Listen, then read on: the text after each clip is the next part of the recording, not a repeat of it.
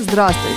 Сегодня воскресенье, мы продолжаем наш подкаст «Тренды порядка и хаоса». Это эпизод 40. Вот главные темы на повестке прошедшей недели. Недавно попала цитата одного историка Германии 30-40-х годов. Он считает, что несмотря на диктаторский режим, немецкое государство в тот период было слабым. Жизнь немцев подчинялась не четким правилам и понятной иерархии, а хотелкам разнокалиберных фюреров. Партийные эсэсовские и другие боссы отжимали друг у друга собственность и навязывали свои порядки. Сравнение современной России и нацистской Германии Германии, по мне, не выдерживает критики. Разного гораздо больше, чем общего. Может быть, беспредел – органическое свойство любого авторитарного режима? Начало 2022 года дает тому примеры. Безумие в Чечне. Несчастной Зареме Мусаевой предъявили обвинение в нападении на полицейского, причем опасном для его жизни. Теперь ей грозит до 10 лет лишения свободы. Зарема Мусаева – жена федерального судьи судьи Сайди Янгулбаева, то есть его назначал лично Путин, которую абсолютно незаконно выкрали из Нижнего Новгорода. Мусаева, пожилая женщина, больна сахарным диабетом. За нее не заступается ни Кремль, ни судейское сообщество. Кадыров и его окружение, расстроенные скандалом, задержали всех возможных родственников Янгулбаевых в Чечне. Публично обещают вырезать их семью, провели в Грозном многотысячный митинг участники которого избивали палками портреты Янгулбаевых. Кадыров назвал террористами Игоря Каляпина, главу комитета против пыток и члена Путинского совета по правам человека, и журналистку Елену Милашину из «Новой газеты», главный редактор которой был удостоен Нобелевской премии мира в октябре прошлого года. Милашина покинула Россию. Причем все это безумие из-за паблика ВКонтакте и канала в Телеграме, для которых писал сын Мусаевой и Ингулбаева. Караваева. Паблик о чеченской истории. Его содержание не понравилось Рамзану Ахматовичу.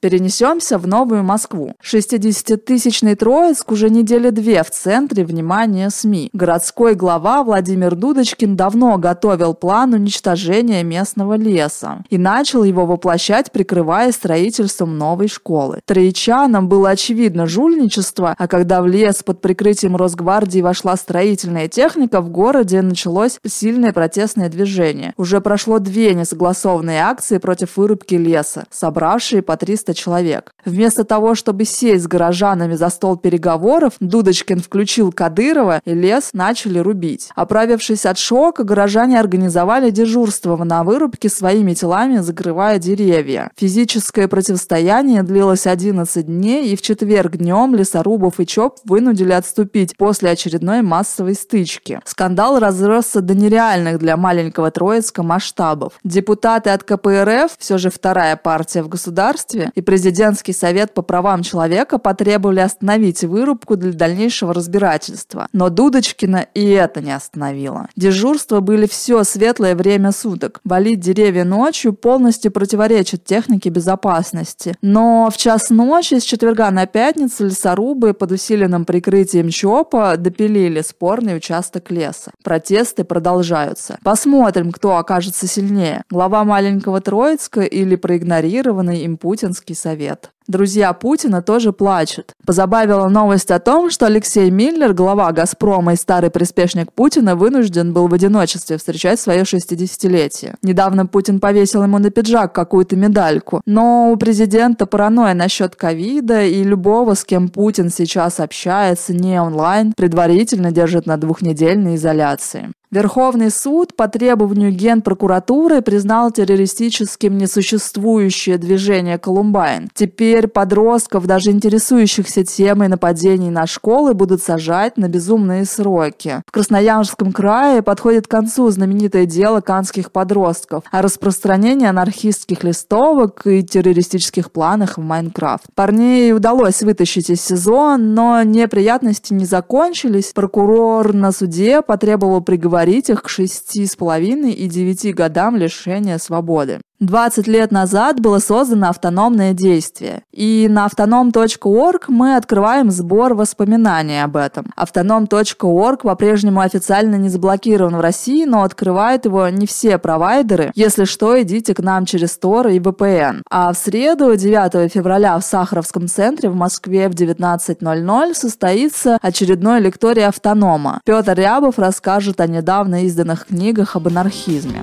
Ну вот и все на сегодня. Напоминаем, что в трендах порядка и хаоса участники автономного действия дают либертарные оценки текущим событиям. Слушайте нас на YouTube, SoundCloud и других платформах. Заходите на наш сайт автоном.орг. Пока!